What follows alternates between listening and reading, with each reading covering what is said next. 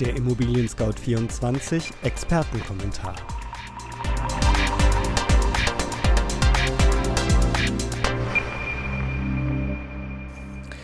Hallo, liebe Hörerinnen und Hörer. Mein Name ist Andreas Böhm und ich begrüße Sie recht herzlich zur März-Ausgabe unseres Podcasts, der sich mit der Preisentwicklung von Immobilien im Jahr 2019 beschäftigt. Außerdem wollen wir Ihnen vorstellen, wie sich der Rat der Immobilienweisen zusammensetzt und was dessen Prognosen für Immobilienpreise sind.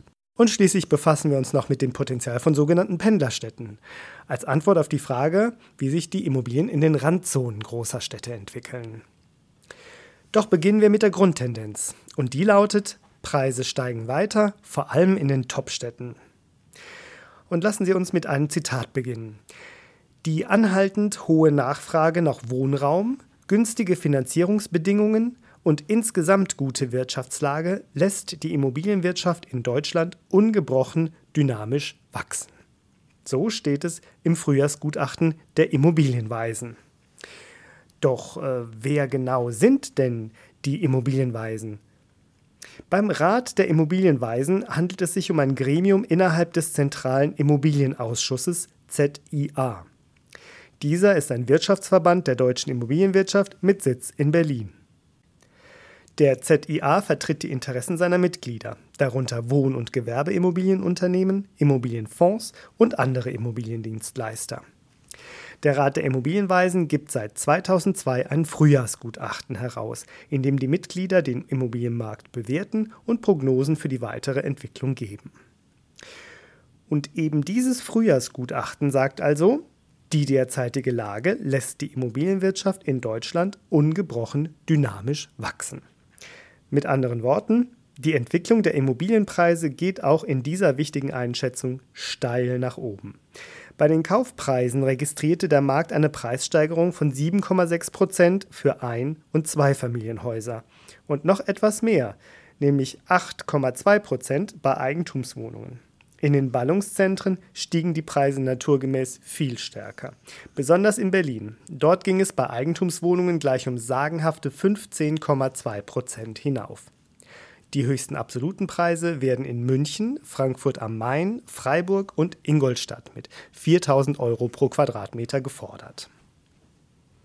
Dennoch, im Vergleich zum Jahresbeginn 2018 bemerken die Immobilienweisen zum Übergang nach 2019 eine Abschwächung des Preisanstiegs bei den Eigentumswohnungen. Das sollte Immobilienbesitzer aber nicht verunsichern. Zitat: Eine grundlegende Trendwende ist damit jedoch nicht in Sicht. So schreiben es die Autoren. Seit 2007 haben sich die Kaufpreise für Eigentumswohnungen bundesweit um rund 77 Prozent erhöht. Das ist eine robuste Entwicklung.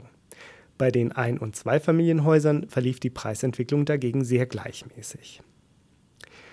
Der Neubau schwächelte im vergangenen Jahr so gewaltig, dass ZIA-Präsident Andreas Mattner sich zu der kernigen Formulierung hinreißen ließ: Der Neubau wird in unserem Land völlig vernachlässigt. Die Immobilienweisen mutmaßen, dass sich dadurch ein kräftiger Nachfrageüberhang herausgebildet hat. Soll heißen, bei jährlich 350.000 neu benötigten Wohnungen kann der Bedarf nicht erfüllt werden. Für Wohnungssuchende ist das natürlich bitter. Für Immobilienverkäufer ergeben sich daraus sehr gute Renditepotenziale. Wie sehen die Prognosen der Immobilienweisen aus? Eine grundlegende Trendumkehr ist auch im elften Jahr des aktuellen Zyklus nicht absehbar.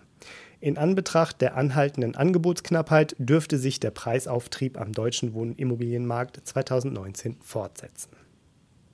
Allerdings muss man hier differenzieren. Was bedeutet das für Verkäufer? Wie eigentlich immer entscheidet die Lage der Immobilie darüber, ob sich die Preise weiter nach oben entwickeln. Wer ein Haus oder eine Wohnung in den sogenannten Schwarmstädten besitzt, der kann mit steigenden Preisen rechnen. Die Märkte in München, Frankfurt, Regensburg, alle mit Kaufpreisen um die 4000 Euro pro Quadratmeter, sind angespannt und das niedrige Zinsniveau befeuert die Preise zusätzlich. Soll heißen, Käufer, die eine teure Wohnung in 1a-Lage wollen, können sie in den meisten Fällen auch finanzieren. Es gibt aber auch einige Städte, deren Stern bereits gesunken ist. Im Frühjahrsgutachten werden hier explizit die in Anführungszeichen altindustriellen Städte, wie beispielsweise Remscheid, Hagen, Gelsenkirchen, Duisburg oder Oberhausen in Nordrhein-Westfalen genannt, bei denen die Preise bereits 2018 real unter denen von 2005 lagen. Gelsenkirchen ist sogar bundesweit die günstigste Stadt mit mittleren Quadratmeterpreisen von unter 1000 Euro, also nur einem Viertel der Topstädte. Abschließend noch ein Blick auf die Pendlerstädte. 18 Millionen Menschen in Deutschland pendeln täglich zwischen Arbeit und Wohnort. Gemäß dem Institut für Arbeits- und Berufsforschung hat sich die mittlere Distanz dabei seit dem Jahr 2000 um 21 Prozent erhöht. Das Immobilienforschungsinstitut F&B hat im Auftrag des Wochenmagazins Der Spiegel untersucht, in welchen Städten sich das Pendeln überhaupt lohnt. Etwa weil Immobilienpreise im Umland wirklich günstiger sind und die Verkehrsanbindung trotzdem gut ist. Dabei sieht man deutlich, dass die Kilometer keine so große Rolle spielen, wenn Straßen oder öffentlicher Nahverkehr optimal ausgestaltet sind. Auch für Verkäufer, die eine Immobilie im Speckgürtel besitzen, lohnt sich ein Blick auf die Ergebnisse. Denn natürlich ist eine gute Anbindung an das Zentrum ein Pfund, mit dem sie wuchern können. Beispiel Hamburg. Wer im nördlich der Hansestadt gelegenen Hennstedt-Ulzburg eine Immobilie erwerben will, profitiert von rund 43 Prozent günstigeren Preisen als in Hamburg selbst. Auch die Mieten sind etwa 25 Prozent günstiger. Allerdings ist man bis Hamburg auch 53 Minuten mit dem Auto oder gar 56 Minuten mit dem öffentlichen Verkehr unterwegs. Wer südlich der Elbe in Seevetal ein Haus findet, zahlt knapp 40 Prozent weniger.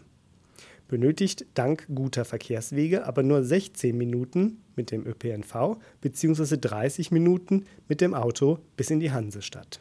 Hier ergebe sich also Verhandlungsspielraum für Verkäufer. Ähnlich sind die Verhältnisse in Großstädten wie Düsseldorf, Frankfurt und Stuttgart. Hier lohnt sich der Umzug in die kleineren Städte im Umland. Im Ruhrgebiet, Essen, Duisburg, Bochum, macht das meist jedoch keinen Sinn, weil das Umland häufig sogar teurer ist als das Zentrum. In München, der Hauptstadt aller Pendler, lohnt es sich auch meist nicht mehr ins Umland zu ziehen, die hohen Preise im Zentrum haben die Münchner schon seit Jahren in die Peripherie getrieben. Hier können Verkäufer eigentlich überall sehr gute Preise erzielen.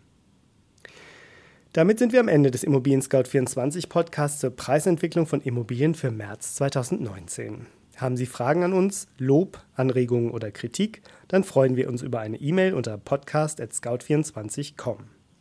Wenn Ihnen unser Podcast gefällt, hinterlassen Sie uns eine Bewertung und abonnieren Sie uns bei iTunes, Spotify oder wo immer Sie Ihre Podcasts gerne hören. Am Mikrofon war Andreas Böhm. Vielen Dank fürs Zuhören und bis zum nächsten Mal.